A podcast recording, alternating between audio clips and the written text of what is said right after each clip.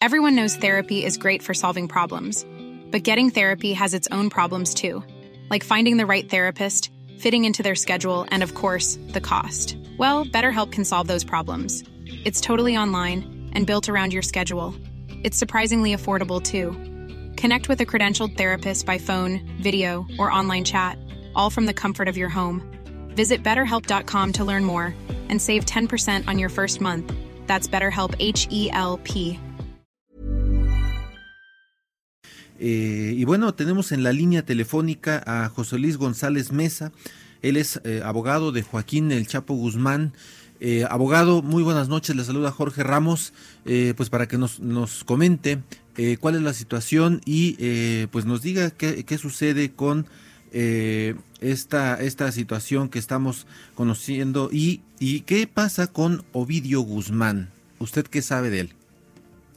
Don Jorge Ramos, saludo para ti y a tu público.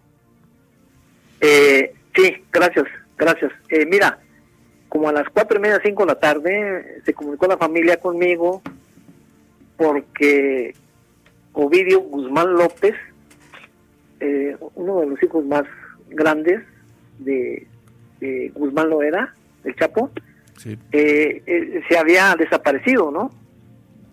Y en el transcurso de la tarde pues hicieron una serie de especulaciones, hubo una serie de de aseveraciones, pero finalmente eh, hace unos minutos apareció ya Ovidio Guzmán López, eh, vivo, gracias a Dios, insisto, y bueno, pues a lo mejor el gobierno se equivocó, a lo mejor confundieron a Ovidio con otra persona que detuvieron.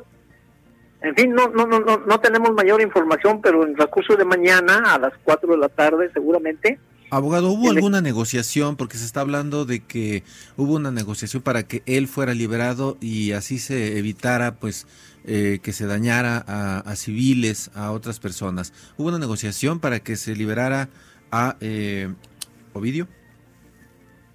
Bueno, no, no, no tengo la información, ¿eh? Yo no tengo esa información. Lo único que te puedo decir es que efectivamente ya está libre, porque él se comunicó telefónicamente con su familia, ¿no? Su mamá, sus tías, su- su- su- sus hermanos, su- en fin, con toda la familia, ¿no? La ¿Sí abuela. estaba en Culiacán eh, Ovidio Guzmán López eh, esta tarde?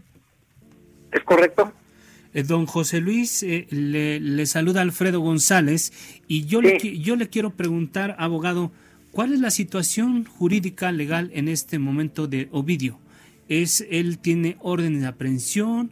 Está, ¿Está bajo proceso? Usted que conoce completamente los antecedentes de la familia, ¿qué nos puede decir por qué tendría que haberlo aprendido o detenido la autoridad federal? Bueno, eh, eso sí los conocemos en cuanto a los hijos, ¿eh?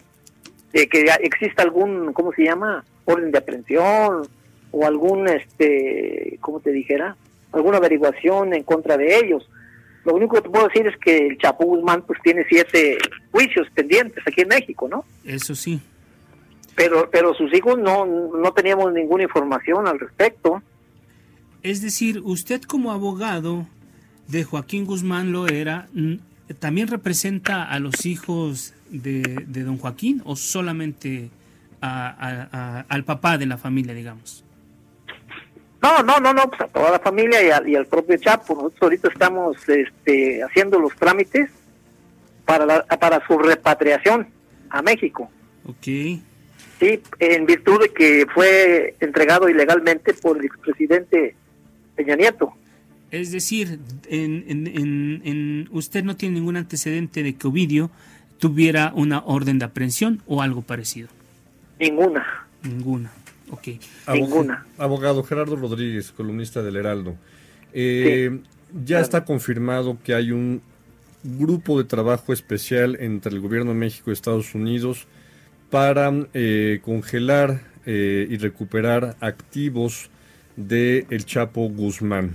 Eh, ¿Qué nos puede decir al respecto de este esfuerzo conjunto para recuperar activos, dinero, eh, propiedades de la- del Chapo Guzmán eh, para eh, un poco recuperar los, los bienes que, que- Estados Unidos y que México reclaman por las actividades ilícitas, por las operaciones con recursos de procedencia ilícita y tráfico de drogas hacia Estados Unidos.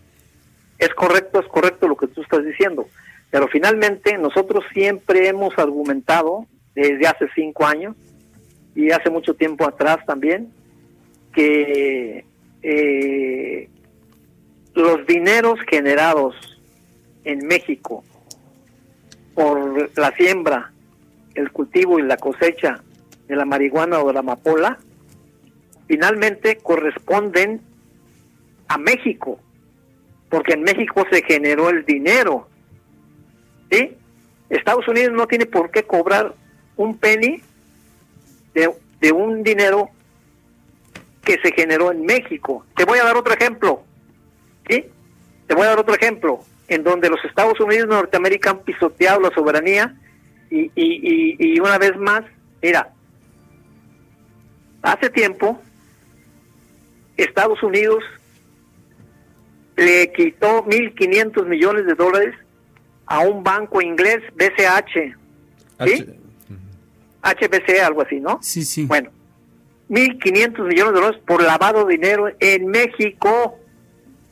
Si el delito se cometió en México, debe, ese dinero pertenece a México, no a los Estados Unidos de Norteamérica. Abogado, una pregunta. Eh, ¿cómo, le pagan a usted sus honorarios por ser abogado de la familia del Chapo Guzmán?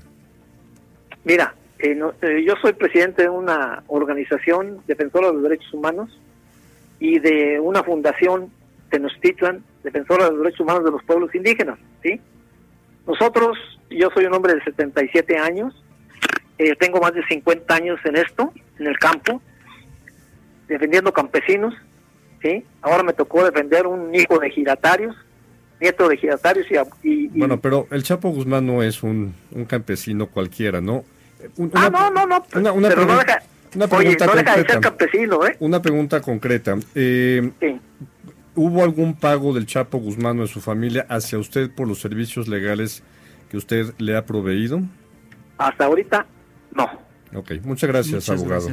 ¿Algo más, Jorge? Gracias, abogado. No, pues eh, ya está clara la información, eh, en el sentido de que Ovidio está eh, en libertad. En libertad, ya hablaron con él. Y goza de cabal, de cabal salud, diría el clásico. Así, es, así es. Así es. Les mando un abrazo y gracias Gracias, abogado José Luis González. Gracias por tomarnos la llamada.